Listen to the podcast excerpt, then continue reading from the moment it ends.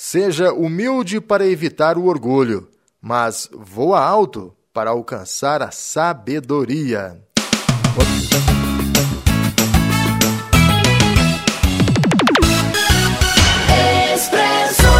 Olá, meus amigos e amigas. O Expresso Cast edição 101 chega para você em todas as plataformas. Estamos no YouTube, Facebook, Instagram e também no WhatsApp. E o Expresso vem com novidades por aí. Aguarde, em breve continuaremos com o Expresso Cast de segunda a sexta, além do formato em áudio, agora também em formato 100% vídeo. É isso mesmo, fique ligado, em breve. E tem outra novidade. Em setembro, o programa Expresso terá um estúdio para receber uma vez por semana um convidado especial para bater um papo comigo e responder as perguntas também dos nossos internautas. Ok? Fique ligado, muitas novidades chegando. O Expresso Cast começa agora. Faça da prevenção a sua grande aliada. Para resultados confiáveis, conte com o Laboratório São Francisco. 25 anos de experiência e tradição. Uma equipe altamente especializada formada por bioquímicos e enfermeiros, que permite ao laboratório atingir a principal meta: sua confiança. Mantenha seus exames em dia. Laboratório São Francisco, em Guaranésia. Fone 35 3555 1186 ou pelo WhatsApp 35 9 84 27 94 71. A vida é feita de diferentes sabores e alguns são inconfundíveis. Os produtos Pérola de Minas são assim. A avó adora, a mãe sabe que faz bem, o pai sabe que é bom e os filhos? Ah, os filhos sempre querem mais. Pérola de Minas, presente nos momentos mais gostosos de sua família. No supermercado, na padaria ou no mercadinho do bairro, leve sempre para casa Pérola de Minas leite, bebida láctea, doce de leite premium e doce de leite dia a dia. No oferecimento de Droga Nossa, Laboratório São Francisco, Cicobi Cred Inter, Farma Vida e Pérola de Minas, nosso primeiro destaque de hoje é Valéria Vilela. Concursos de café dão visibilidade aos talhões especiais. Sabia disso? A Valéria Vilela vai contar pra gente. E hoje nós vamos falar da importância da agricultura familiar para a cafeicultura. Na nossa região, 80% das lavouras são cuidadas por famílias, ou seja, não tem ninguém, nenhum empregado que ajuda nos trabalhos. A contratação ela acontece geralmente nesta época do ano para a colheita e os tratos culturais. Uma outra coisa que acontece muito na agricultura familiar são os multirões. A gente tem é, presenciado cada vez mais essa reunião solidária que acontece nas lavouras para ajudar na colheita daqueles cafeicultores que estão enfrentando alguma dificuldade financeira ou de saúde, ou seja, eles não podem realizar a colheita. Isso também contribui para a valorização do seu café. Você sabia disso, cafeicultor?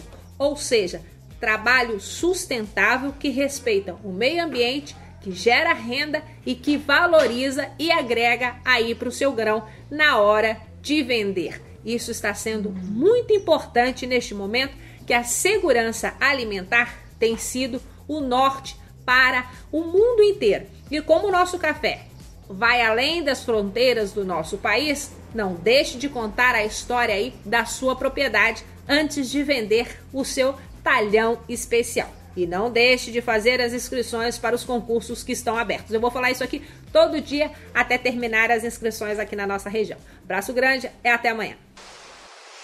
Farmavida, uma farmácia de manipulação comprometida com seu bem-estar e com a sua saúde. Com um moderno laboratório, a Farmavida oferece medicamentos manipulados com toda a segurança que você precisa. Quando precisar manipular algum medicamento ou alguma fórmula, conte com a Farmavida, na rua Júlio Tavares, 1255, Whats 35 992 77 2967, fone 3555 2126. Farmavida, nossa vida é você, sob a responsabilidade da doutora doutora Andréa Pelaquim Silva. A promoção Poupança Premiada do Cicobi tá com tudo. São milhões em prêmios com sorteio toda semana. Para participar, cadastre-se no site. A cada 200 reais depositados, você ganha o número da sorte para concorrer. Cicobi, faça parte. E agora no Expresso Cast é momento do nosso papo do dia. E como a gente já está fazendo algumas semanas, é, estamos abordando, o, pelo menos uma vez por semana, o tema Lei Maria da Penha. Né? Os 15 anos da Lei Maria da Penha, aproveitando também para falar do Agosto Lilás, que é esse mês de conscientização sobre a violência doméstica, a violência contra a mulher. E a convidada de hoje é a sargento Aline Fialho, da Polícia Militar do Estado de Minas Gerais. Aline, seja muito bem-vinda ao Expresso Cast. Bom dia, Antônio Cláudio. Bom dia a todos os ouvintes. Obrigada pelo convite, por poder vir aqui também divulgar o trabalho né, do Agosto Lilás, da Patrulha de Prevenção à Violência Doméstica, para a gente poder falar um pouquinho sobre a Lei Maria da Penha. Sargento, é, é, a, terceira, a terceira entrevista que eu faço com esse tema. A primeira entrevista foi com o Dr. Jovair, defensor público aqui de Guaranésia. Na semana passada eu conversei com a Gisele Bileia, que é do coletivo Mulheres em Resistência. E as duas pessoas, né, os dois convidados, falaram dessa questão. Que nesses últimos 15 anos a Lei Maria da Penha avançou muito, sim, muito bem, muito obrigado, mas precisa de muitos outros avanços. Você também enxerga dessa forma, Sargento? Sim, eu também vejo dessa maneira. A Lei Maria da Penha está completando nesse ano é, 15 anos, né, ela foi instituída no ano de 2006. Houveram, sim, muitos avanços né, no tocante à proteção, né, ao restabelecimento dos direitos dessa mulher, criação de mecanismos para essa denúncia, mas nós ainda precisamos né, avançar muito em muitas coisas, é, na conscientização, principalmente, né, da sociedade. Eu acho que a coisa mais importante é a conscientização e a educação das novas gerações. Então eu acho assim que a gente ainda tem um caminho muito longo pela frente, a gente ainda tem um caminho árduo, tem que lançar essas sementes, né, tem que essas sementes germinar. Muitas vezes é um trabalho né, de formiguinha que a gente vai fazendo para disseminar essa orientação, para disseminar esse conhecimento, para que isso chegue né, realmente nas pessoas que precisam, que precisam dessa orientação. O grande problema é esse mesmo, né, Aline? Chegar até essas pessoas que precisam e que e, de, e dar coragem para que essas pessoas falem, gritem, peçam socorro, né? Sim, eu até gostaria de te parabenizar, Antônio Cláudio, parabenizar o seu, o seu programa por estar falando sobre esse assunto. É muito importante né, que a gente discuta sobre esse assunto na nossa sociedade, que as pessoas elas tenham essa orientação, que tenham essa educação, que tenha esse espaço né, para falar sobre isso mesmo. Eu acho que algum tempo atrás, nem falar sobre o assunto, a gente não via discussão a respeito desse, a respeito desse tipo de assunto a violência doméstica ela ficava muito no âmbito familiar mesmo, né? Aquele famoso ditado briga de marido e mulher, ninguém mete a colher. E ninguém metia a colher mesmo, gente. Isso acabava dificultando muito a vida de uma pessoa que era vítima de violência doméstica, porque ela não tinha com quem contar, né? Nem com a família, nem com órgãos públicos, não tinha uma lei que ajudasse né, nesse enfrentamento da violência doméstica. Então, muita, muita gente, né, muitas vezes, essas mulheres, elas tinham que sofrer calada mesmo ali naquele ambiente doméstico porque não tinha ninguém para ajudá-las, não tinha nenhuma lei que as beneficiasse, que ajudasse nesse sentido. Então, a Lei Maria da Penha ela é muito positiva nesse sentido, né? ela trouxe bastante mecanismos de defesa para a mulher, ela trabalha com cinco grandes eixos de violência, né? às vezes a pessoa ela acha que é só a violência física, né? mas não é só a violência física, ela trabalha com cinco tipos de violência, a violência física, a violência sexual, patrimonial, moral, psicológica, então, nós até tivemos um avanço recentemente com a Lei 14.188, que ela veio é, criminalizar a violência psicológica, somente a violência física né, era criminalizada. Então, a Lei 14.188, ela foi promulgada tem pouco tempo, 28 de julho de 2021. Ela está criminalizando a violência psicológica contra a mulher. Então, a violência psicológica passou a ocupar o Código Penal, brasileiro no artigo 147, inciso B. Então, isso foi bastante importante, que às vezes é, não tem, né, o, naquela relação familiar, às vezes não tem a violência física realmente. Então, isso dificultava muito até para a mulher conseguir uma medida protetiva de urgência, né, para comprovação dessa violência, que ela, às vezes é muito sutil. E essa violência, muitas mulheres nem sabem, né? Sofrem e nem sabem que estão sofrendo essa violência, né, Aline? Sim, muitas mulheres, é, os autores, eles é, muitas vezes eles obedecem né, às restrições, obedecem uma medida protetiva de urgência por medo das penalidades, né? Isso é uma coisa bastante preocupante, porque não é pela conscientização de que as atitudes muitas vezes que ele tem são erradas, que essas atitudes são criminosas. Então, muitas vezes obedecem por medo da penalidade mesmo, não pela conscientização. E um fator muito preocupante também, quando a gente vai conversar com vítima de violência doméstica, a própria mulher, ela não se reconhece sofrendo violência doméstica Sim. com alguns tipos de coisa que ela sofre dentro de casa. Às vezes acha que é só a violência é, física, ou às vezes nem a violência física, considera isso como coisa do relacionamento, coisa que acontece é, com todo casal, que é coisa de ciúme, não reconhece isso como violência. Isso é uma coisa bastante preocupante. É, a gente precisa mudar esse quadro e fazendo isso que a gente está fazendo hoje aqui, a gente vai conseguindo aos poucos, né, plantando a sementinha, como você disse, mudar esse Sim, quadro. Sim, é um trabalho. Sim, é um trabalho de formiguinha, né? É um trabalho que a gente tem que ir plantando sementes. Muitas vezes a pessoa ela não está preparada né, para tomar uma decisão sobre o relacionamento dela e a gente tem que respeitar também esse momento da mulher, a gente não deve culpá-la por isso, né? Então eu acho que é muito importante, é uma coisa que eu procuro fazer bastante, né, desmistificar é, certos tipos de frases né, que a gente ouve, frases que, né, que são muito feias, que a mulher que está no relacionamento abusivo, que está num relacionamento de violência, ela está lá porque ela gosta de apanhar, porque ela é mulher de malandro, porque ela também é safada. E, gente, não é, é, não é esse tipo de coisa, não é isso que acontece. Então, essa mulher, ela está numa situação de dependência, às vezes é, material e muitas vezes psicológica muito grande. Muitas vezes não tem o apoio da própria família para deixar esse relacionamento abusivo. Uma coisa que me preocupa muito também, que tem um, um passo do protocolo de segunda resposta do atendimento à violência doméstica, contato né, com testemunhas, normalmente essas testemunhas são familiares, Muitas vezes os familiares da própria mulher apoiam o homem agressor, que não é o parente deles, Sim. e deixa de apoiar a mulher, que é a vítima, que é a parente deles. Então, esse é um fato muito. É muito triste a gente ver esse tipo de coisa. Buscam desqualificar a mulher, né, falar que ela é louca, que ela inventa esse tipo de coisa. E isso gera uma confusão muito grande né, na vida dessa mulher, uma falta de apoio. A pessoa se vê realmente sem ter como sair desse tipo de situação, sem um apoio de ninguém, sem uma rede de apoio municipal sem apo é, apoio né, dos órgãos públicos para sair desse tipo de situação e sem orientação também. O, o Aline, é, já que você está falando dessa questão de denúncia, então vamos entender direito. Primeiro, antes de falar de como a mulher faz a denúncia, eu queria entender como o vizinho pode é, ajudar e denunciar. É, o vizinho ele vai aparecer nessa denúncia, o vizinho pode denunciar de forma anônima, o vizinho tem que provar alguma coisa. Como é que funciona isso? Não, gente, o vizinho ele pode denunciar de forma anônima, ele não tem que comprovar nada, tá? Ele vai fazer a denúncia, é, ocorrendo uma viol é, violência doméstica, numa, passa o endereço correto, isso é uma coisa que é importante passar, nome da rua, o número da casa, ou uma referência né, que dê para localizar.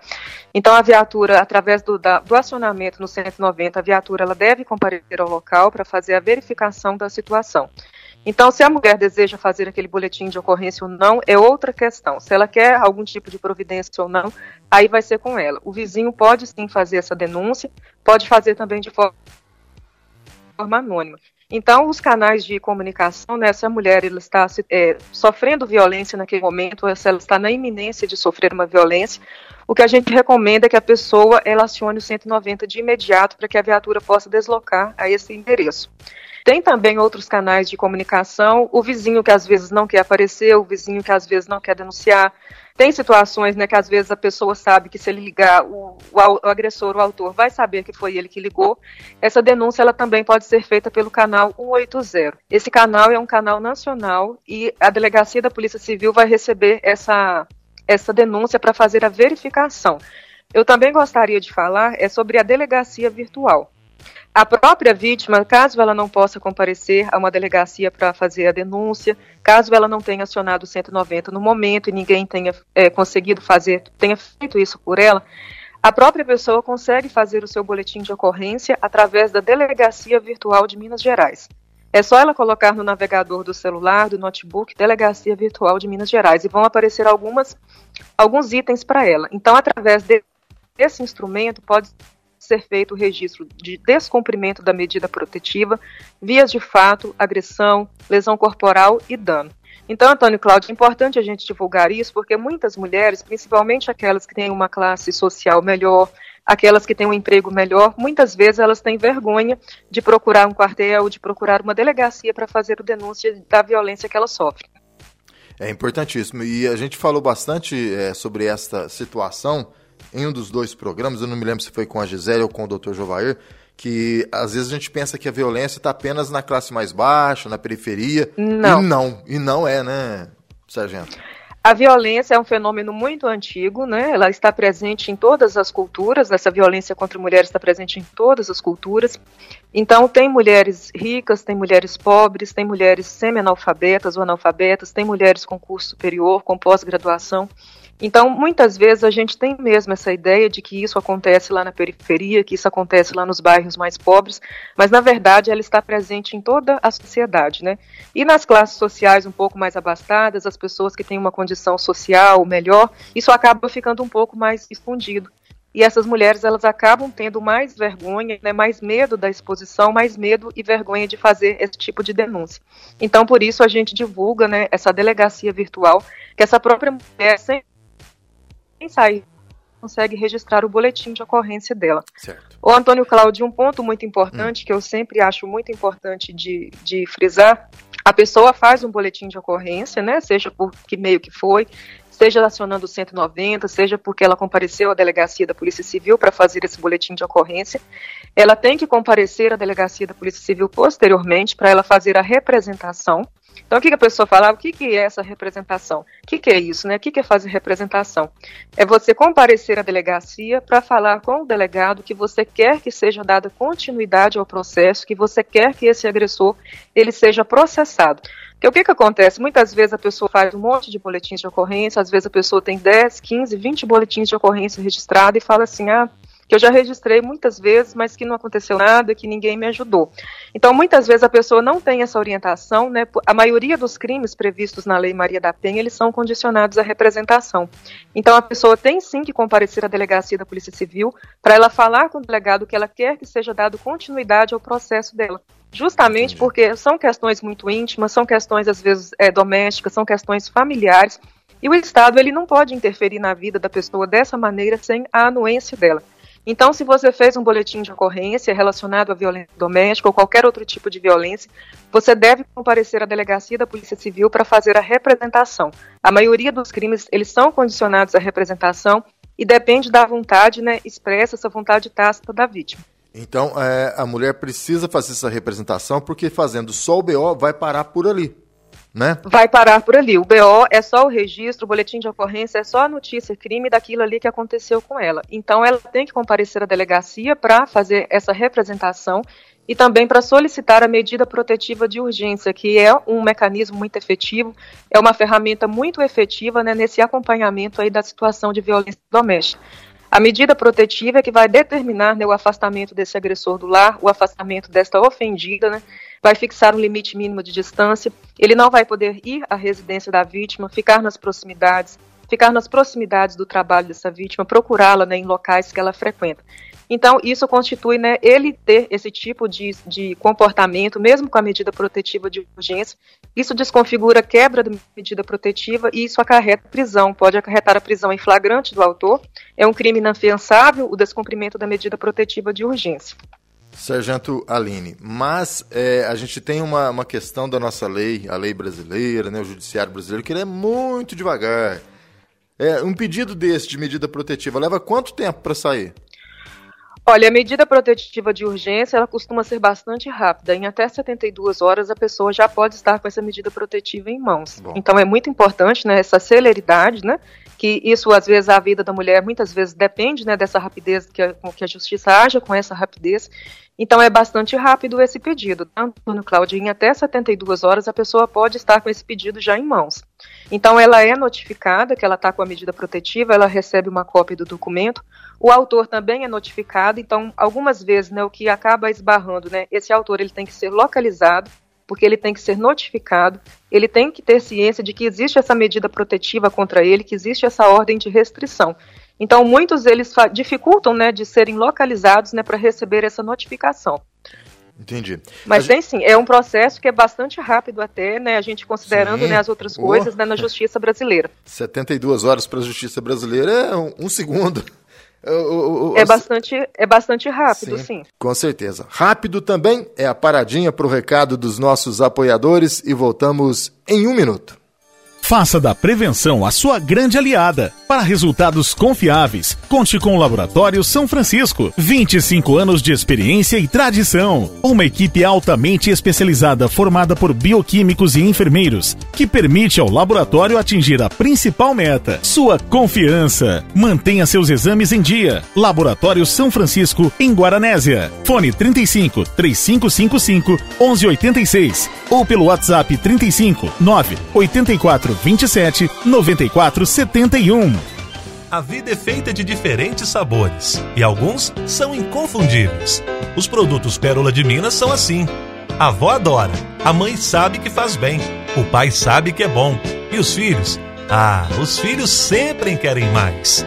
Pérola de Minas, presente nos momentos mais gostosos de sua família. No supermercado, na padaria ou no mercadinho do bairro, leve sempre para casa Pérola de Minas leite, bebida láctea, doce de leite premium e doce de leite dia a dia. Voltando nesse bate-papo com a sargento Aline, da Polícia Militar do Estado de Minas Gerais. A mulher que sofre, por exemplo, a violência psicológica, né, ou violência é, moral, patrimonial. Como é que ela chega na, delegacia para fazer esse tipo de, de denúncia? Porque ela não tem nada físico, né? E aí, como é que fica? Fica a palavra dela contra a palavra do agressor? É importante que ela vá à delegacia da Polícia Civil, que ela faça, né, que ela narre esses, esses acontecimentos, seja violência física, seja violência psicológica, patrimonial, sexual, isso aí muitas vezes vai acabar incorrendo em outros crimes também. E a primeiro momento, se ela tiver testemunhas, é bom que ela leve essas testemunhas, mas num primeiro momento ela não precisa de provar nada. É, e é difícil ter testemunha, que... né, né, sargento? Desculpa te é interromper. É difícil, eu é entendo, difícil, né? sim. É difícil, às vezes, uma pessoa que quer acompanhar lá na delegacia neste momento, às vezes é muito difícil, né? Que alguém queira acompanhar, que alguém queira fazer parte disso, até mesmo por medo do agressor. E muitas vezes a gente sabe também que a pessoa não quer se envolver né, em problemas de terceiros, em problemas alheios. Ela pode sim comparecer à delegacia, narrar estes fatos, registrar o boletim de ocorrência, sem num primeiro momento ela ter necessidade de comprovação de nada, tá bom? Tá, perfeito então. É, a gente tem em Gochupé essa a patrulha de prevenção à violência, né, que está que tá acontecendo. É algo permanente? É algo só nesse mês de agosto? Explica pra gente, Sargento Aline. Não, a patrulha de prevenção à violência doméstica, ela funciona no estado de Minas Gerais. Ela é um portfólio né, da Polícia Militar de Minas Gerais, que vem atuando desde o ano de 2013. Certo. Aqui em Guaxupé, ela foi implantada em maio do ano passado, tem pouco mais de um ano né, que nós estamos fazendo esse atendimento ele constitui um protocolo de segunda resposta. Então, através do registro das ocorrências que são registradas, que são relacionadas à violência doméstica, nós fazemos uma filtragem né, pela reincidência, pela gravidade, e nós procuramos essas mulheres, essas vítimas, nós procuramos na casa delas para oferecer este acompanhamento. Esse acompanhamento ele dura em torno de três, é, três meses. Normalmente são nove visitas e eu vejo assim que é um serviço que tem bastante efetividade, tem bastante a reincidência dele, é, quando a gente aplica esse protocolo, a reincidência dele é bastante baixa, né? Então, é, o grande diferencial que eu vejo desse trabalho é que ele inclui o autor, porque muitas vezes tudo que é feito né, relacionado à violência doméstica é muito voltado para a mulher. E o homem também, ele precisa ser incluído neste processo, porque ele faz parte desse processo. Então, o que, que acontece? A vítima aceitando participar do programa, ela não é obrigada a aceitar, ela aceitando participar e a gente tem né, uma, uma anuência muito boa, né, é muita gente, né, a maioria das pessoas elas aceitam participar do programa porque precisa né, desse apoio do Estado para manter a medida protetiva de urgência dela, para manter esse agressor afastado dela. Então, o grande diferencial que eu vejo desse trabalho é que ele inclui o autor, nós também procuramos o autor, nós fazemos a notificação dele, que ele foi incluído no serviço de prevenção à violência doméstica, que nós estaremos fazendo acompanhamento durante algumas semanas, tem uma etapa que nós também apresentamos a Lei Maria da Penha para o autor, apresentamos todos esses cinco eixos de violência, nós falamos sobre a medida protetiva de urgência, o que, que acontece com essa medida, o que, que ele pode, o que, que ele não pode, é tudo muito bem explicado para ele, porque também é falado sobre a penalidade do descumprimento dessa medida protetiva de urgência. Então é muito importante a mulher que é vítima de violência doméstica que ela solicite essa medida protetiva, porque isso dá muito embasamento, isso dá uma maior efetividade para o trabalho de acompanhamento que nós fazemos. Nós fazemos esse acompanhamento, então na hora de encerrar, a gente vai verificar né, se, se a mulher está numa situação de mais segurança, ela tá, se a gente pode fazer esse encerramento neste momento ou se tem que ser prorrogado, então tudo isso é avaliado neste momento. E é importante esse trabalho também com, com o marido, com o agressor, né? Com o namorado, sim, com sim. o homem, né? Porque a gente. É o que eu falava com, com a Gisele. Muitas vezes esse homem, ele. De repente, na infância dele, ele viu a mãe ser agredida, né? Ele tem alguma coisa que carrega para chegar nesse ponto de violência com a mulher, né, Aline? Sim, normalmente. É, e é muito triste isso, às vezes, os filhos presenciando essa situação de violência, porque eles acabam perpetuando isso. Sim. Então, o menino cresce vendo o pai agredir a mãe, ele passa a achar que aquilo é normal, que ele tem o direito né, de futuramente agredir a companheira também. A menina cresce, às vezes, vendo a mãe ser agredida, vendo a mãe ser humilhada, sofrendo diversos tipos de violência. Então, ela acha que é normal também encontrar isso num companheiro, né, que isso é um tipo de vida normal. A gente ouve muito esse tipo de discurso, né, que acontecia com a minha família, isso é coisa normal de casal, que eu vi os meus pais, que eu vi os meus tios. Então, é comum, gente. Isso acontece todos os dias, isso acontece em muitos lares, mas não é normal. O que a gente não pode fazer é essa normalização da violência. É comum, mas é, não é normal. E a gente precisa trabalhar com isso, a gente precisa combater, a gente precisa ter um enfrentamento nessa violência doméstica, para que as pessoas entendam, gente, não é normal.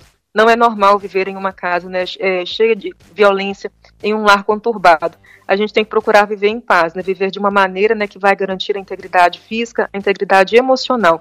Que você sinta prazer em estar em casa, né, estar com seus familiares e não temor o tempo todo. É, de jeito nenhum.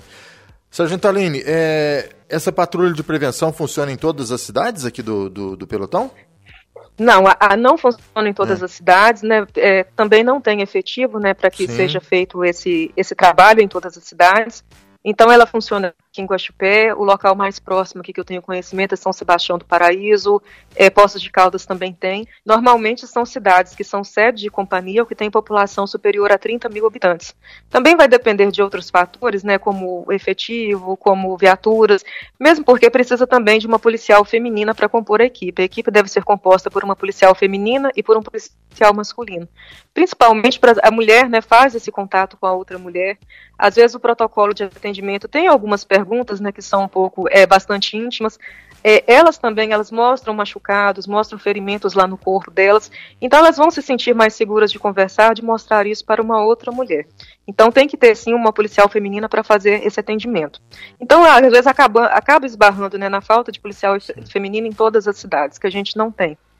Mas está aumentando, né, Aline? Sim, está aumentando, tomara que aumente ainda mais, né? Que às vezes acaba que o efetivo do é, as vagas né, para mulheres acaba ficando em 10% né, em relação às do homem, isso acaba gerando uma desproporção, sim.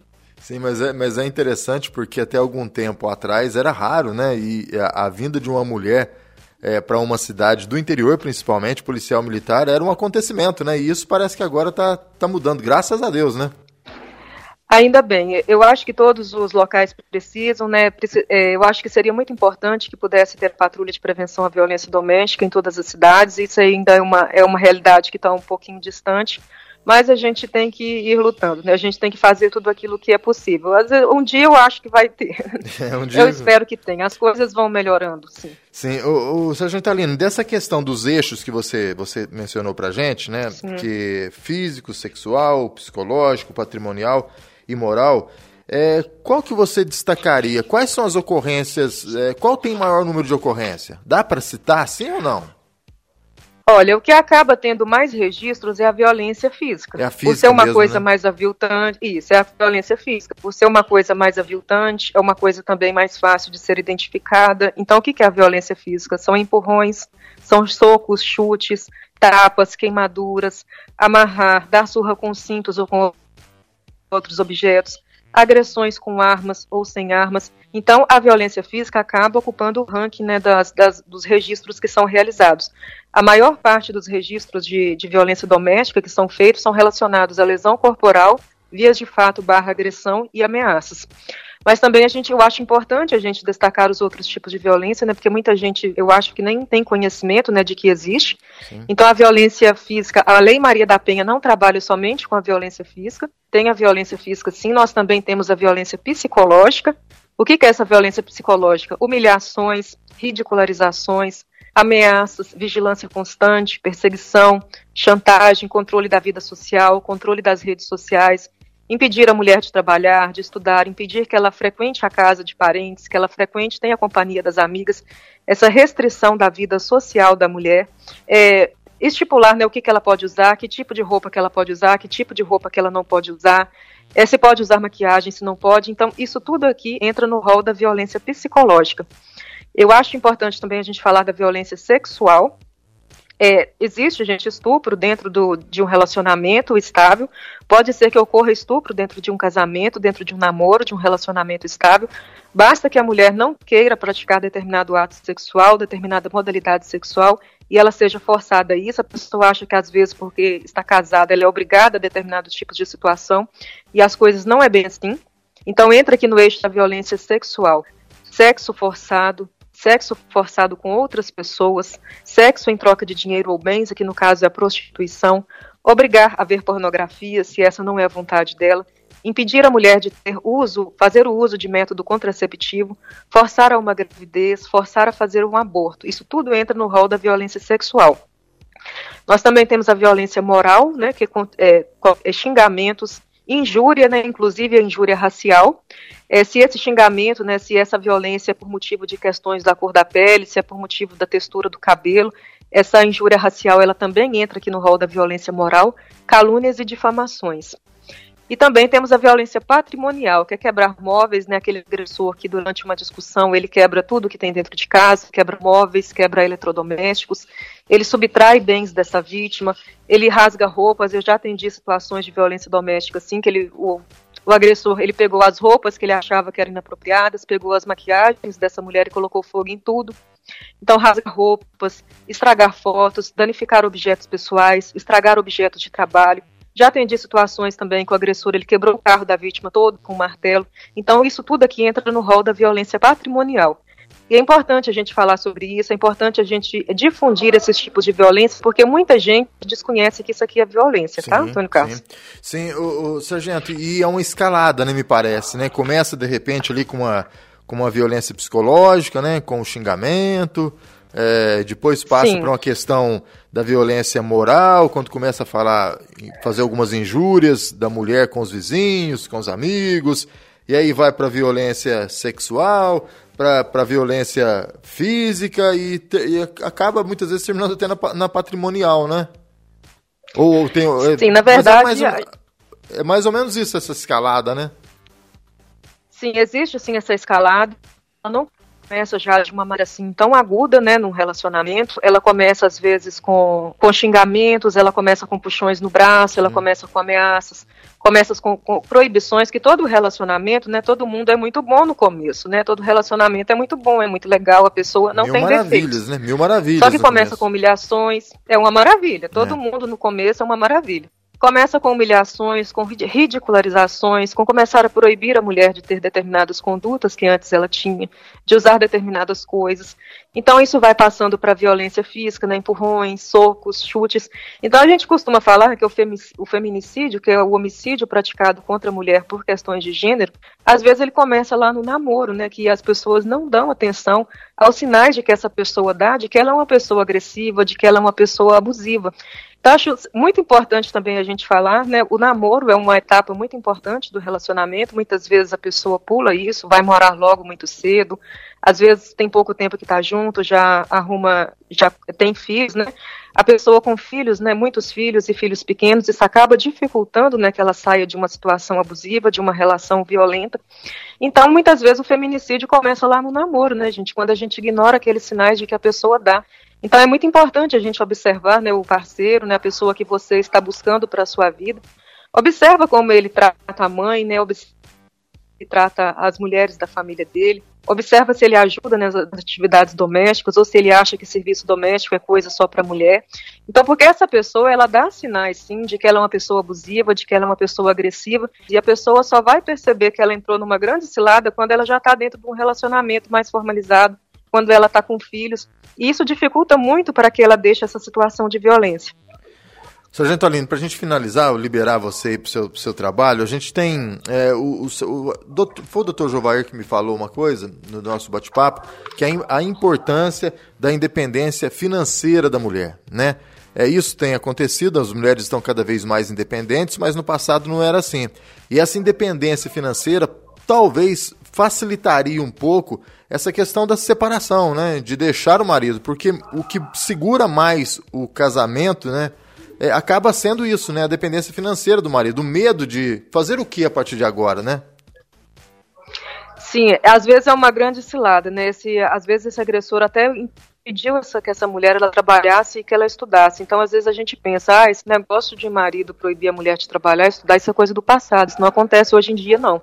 É. Isso acontece hoje em dia, sim, gente. A gente vai conversar com pessoas e a pessoa fala que não consegue frequentar uma escola, que não fre consegue frequentar uma faculdade, às vezes tem que fazer uma faculdade à distância na modalidade AD, porque o marido, porque o companheiro não permite que essa mulher frequente, né, uma sala de aula presencial não permite que ela tenha um trabalho.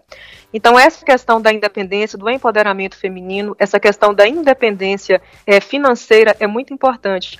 Uma, uma mulher que é, não tem o seu próprio dinheiro, uma mulher que é dependente financeiramente de outras pessoas, é uma mulher que está sempre é, pronta para ser refém de alguma coisa. Então, existem algumas iniciativas né, nessa questão do empreendedorismo feminino. Então vamos ver né, o que, que essa mulher sabe fazer. Às vezes a pessoa sabe cozinhar bem, né, ela consegue entregar marmitas, às vezes ela sabe fazer salgadinhos, às vezes ela costura muito bem. Vamos ver o que, que essa mulher sabe fazer, né, que ela possa ter renda com isso, que ela possa gerar independência para ela. Então existem alguns, alguns essas questões do empreendedorismo feminino, que são projetos né, que a gente deve apoiar, porque a mulher, ela realmente ela precisa de apoio em todos os quesitos, no psicológico e também no financeiro. Eu penso né, na dificuldade que uma pessoa sem dinheiro nenhum, que a pessoa que não tem um trabalho, que não tem dinheiro nenhum, ela sair de casa com filhos pequenos, por exemplo. Sim. Então é muito importante que essas ações, que esses projetos é, voltados né, para mulheres que sofrem violência doméstica, voltadas para o empreendedorismo, que elas sejam né, é, ajudadas, que elas sejam incentivadas pela população numa, é, geral. Perfeito. Sargento, olha, adorei conversar com você, muito obrigado pela participação, deu uma aula aqui pra gente. É, e a gente deixa o expresso à disposição aí da Polícia Militar e da Patrulha de Prevenção à Violência para qualquer notícia, tá bom? Muito obrigado. Por nada, um bom dia, Antônio Cláudio, bom dia para todos que participaram. Aqui na Droga Nossa tem farmácia popular.